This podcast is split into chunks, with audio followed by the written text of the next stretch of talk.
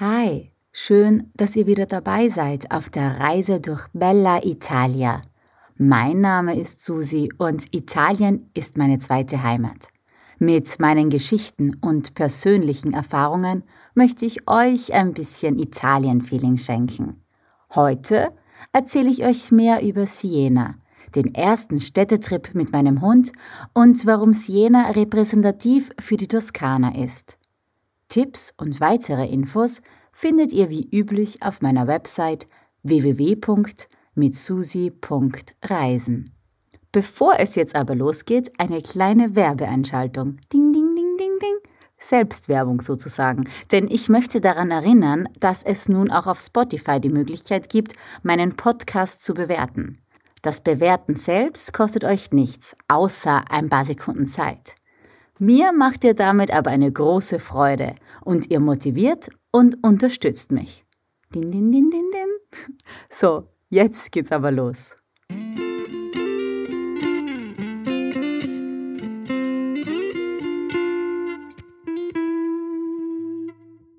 Es war so. Es war Spätsommer, eigentlich schon eher Herbst. Es war in der Toskana. Olivenhaine, Weinberge, Zypressenalleen, Felder mit goldbraunen Strohballen. Es war ruhig. Der Anblick war beinahe so idyllisch wie auf einem Postkartenmotiv. Ich war mit meinem Fiat 500 unterwegs. Neben mir mein kleiner Hund mit seinen wenigen Monaten Lebenserfahrung.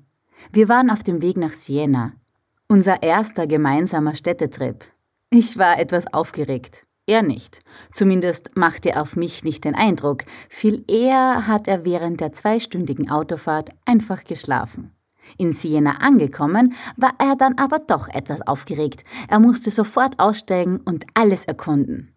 Okay, vielleicht musste er auch einfach nur schon ganz dringend sein Geschäft erledigen. Aber das ist keine so romantische Vorstellung.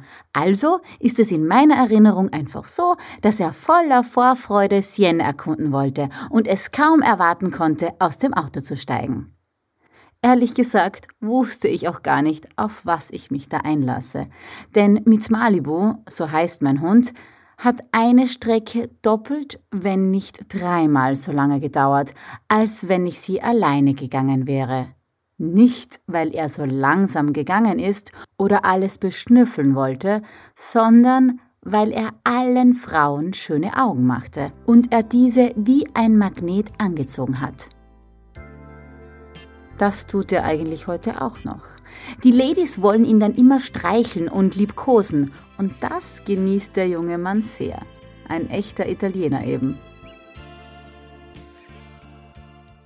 In Siena habe ich also öfter erzählt, dass Malibu ein reinrassiger Dackel-Jagdhund-Mischling ist, als ich es bis dahin in den ganzen Monaten davor insgesamt gemacht habe. Und das soll was heißen.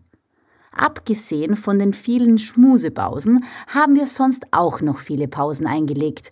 Gut für mich, dann konnte ich die Stadt, die Menschen und das Leben auf mich wirken lassen. Gut für den Hund, denn so konnte er sich ausruhen. Jetzt aber genug vom Hund, jetzt geht's ums Pferd. Naja, wobei, eigentlich stimmt das nicht ganz.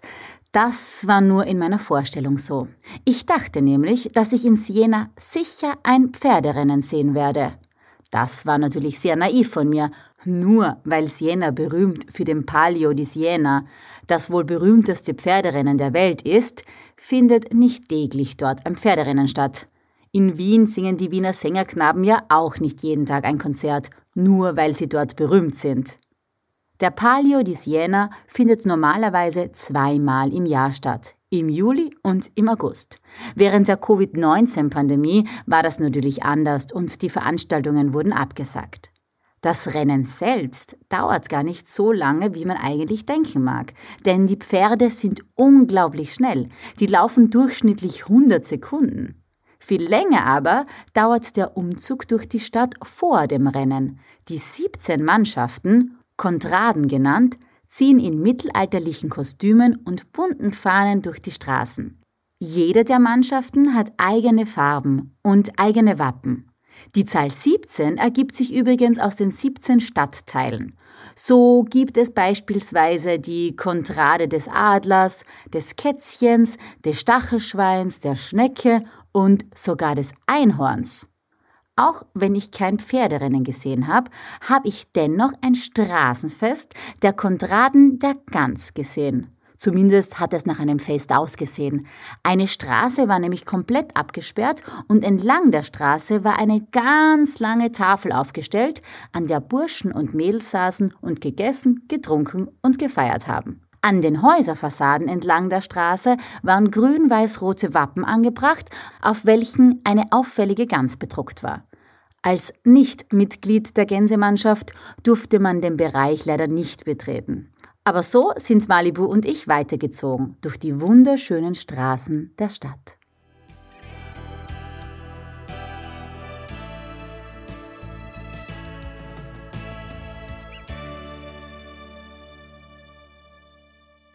Jetzt weiß ich natürlich nicht, ob ihr schon mal in Siena gewesen seid oder nicht, aber die Straßen sind dort so, wie man sich die Straßen und Gassen einer Stadt in der Toskana typischerweise vorstellt. Schmale Wege, die mit großen grauen Steinen gepflastert sind, gelbbraune Hausfassaden, an welchen meist schon der Putz von den Wänden fällt, grün lackierte Fensterbalken und hier und da ist eine Wäscheleine gespannt, an der weiße Wäsche zum Trocknen hängt und im Wind weht. Während ich das alles auf mich wirken ließ, habe ich ein Gespräch eines deutschsprachigen Pärchens mitgehört, das hinter uns gegangen ist und sich anscheinend genau über diese so repräsentativen Straßen unterhalten hat. Jedenfalls hat er Folgendes zu ihr gesagt. Wenn ich nicht wüsste, dass wir in Siena sind, würde ich es gar nicht bemerken. Die Gassen könnten genauso gut in jeder anderen Stadt der Toskana sein. Ja, genau das hat er gesagt. Ich würde das jetzt nicht erzählen, wenn es nicht die Wahrheit wäre. Ich habe nämlich lange über seine Aussage nachgedacht und mich gefragt, ob sie stimmt. Hat Siena wirklich nichts Individuelles? Ist Siena so wie jede andere Stadt in der Toskana? Hat Siena nichts Besonderes? Hm. Siena ist tatsächlich authentisch, also für die Toskana repräsentativ, vor allem weil die Stadt auf einem Hügel liegt es Steinhäuser aus Terrakotta gibt und in der Stadtmitte ein Dom steht. Diese Beschreibung würde auch für andere Städte zutreffen, Montepulciano zum Beispiel. Aber vielleicht ist es genau das, was es einzigartig macht, also weil es alles einfach so übertypisch ist. Die Stadt wirkt auf den ersten Blick perfekt, also fast so, als wäre sie eigentlich als eine Filmkulisse gebaut worden. Ja, Vielleicht ist es genau das, was es zu etwas Besonderem macht. Ich habe, wie gesagt, eigentlich damit gerechnet, in Siena auf Pferde zu treffen. Gesehen habe ich aber Gänse, zumindest auf den vielen Fahnen und Wappen. Und, und jetzt pass auf, eine Wölfin. Also keine echte, aber eine Skulptur, wie ich sie eigentlich nur aus Rom kenne, mit den Zwillingen Romulus und Remus. Ihr erinnert euch vielleicht an Folge 10 und 21, in welchen ich über die Gründungslegende Roms spreche. In Siena wird diese Wölfin die Lupa Senese, die Wölfin von Siena genannt. Wer sich in der Vergangenheit schon ein bisschen mit der Geschichte der Stadt beschäftigt hat, der bzw. die wird das jetzt nicht überraschen. Allen anderen helfe ich weiter. Siena wurde nämlich glaubt man zumindest der Legende, von den Söhnen des Remus gegründet. Sie hießen Senio und Ascanio. Die mussten vor ihrem Onkel Romulus aus Rom fliehen. Schließlich wollten sie nicht dasselbe Ende wie ihr Vater nehmen. Zur Erinnerung, dieser wurde getötet. Die Skulptur der Wölfin in Siena soll nun an diese römische Herkunft erinnern das tut zudem auch das Stadtwappen. So waren Senio und Ascanio angeblich auf einem weißen und auf einem schwarzen Pferd unterwegs. Und weiß und schwarz sind auch heute noch die zwei Farben des Stadtwappens. Gut, ob das nun wirklich so war oder nicht, kann ich leider nicht sagen. Was ich aber mit Sicherheit sagen kann, ist, dass Siena heute nicht nur der Name einer Stadt, sondern auch der gesamten Provinz ist. In Siena, also der Stadt, leben ca. 54.000 Einwohnerinnen und Einwohner. Siena ist wie Bologna eine alte Universitätsstadt. Die Universität wurde bereits 1240 gegründet und wird heute von durchschnittlich 20.000 Studierenden besucht.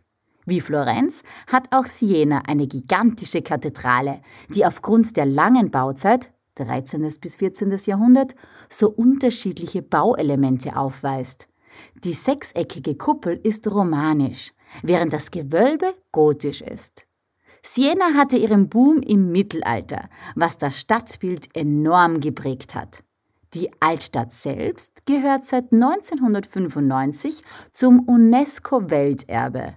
Aus gutem Grund, wie ich finde. Und was darf in einer angesehenen Stadt in der Toskana natürlich nicht fehlen?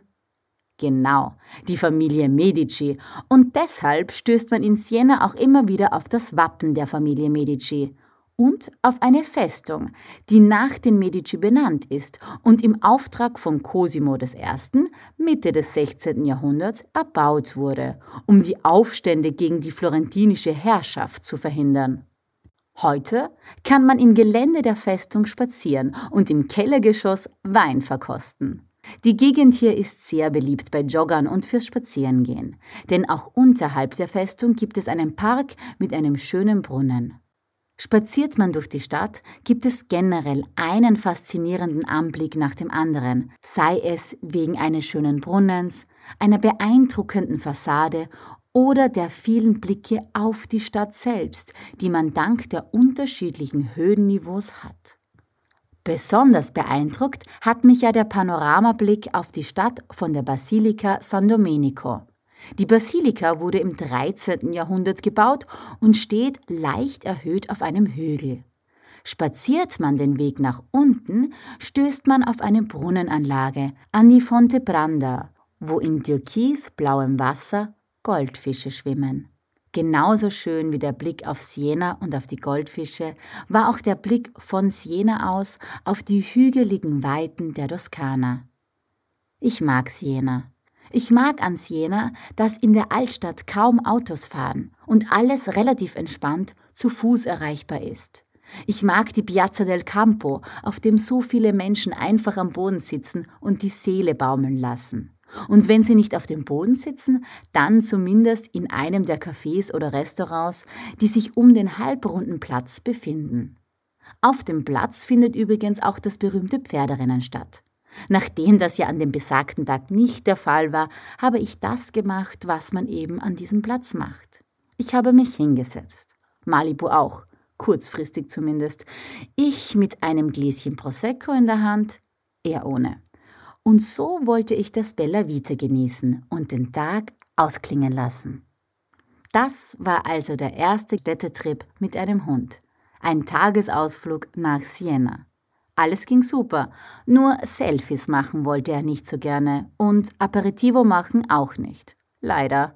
Dabei hätte ich so gern noch mehr Zeit dort verbracht und den Prosecco in Ruhe ausgetrunken. Aber dann eben beim nächsten Mal. Passt ja, denn zum Glück will ich mehr. Mehr vom Reisen und mehr vom Leben. Mehr von mir gibt's bald zu hören, zu lesen aber schon jetzt auf www.mitsusi.reisen. Ciao und bis bald.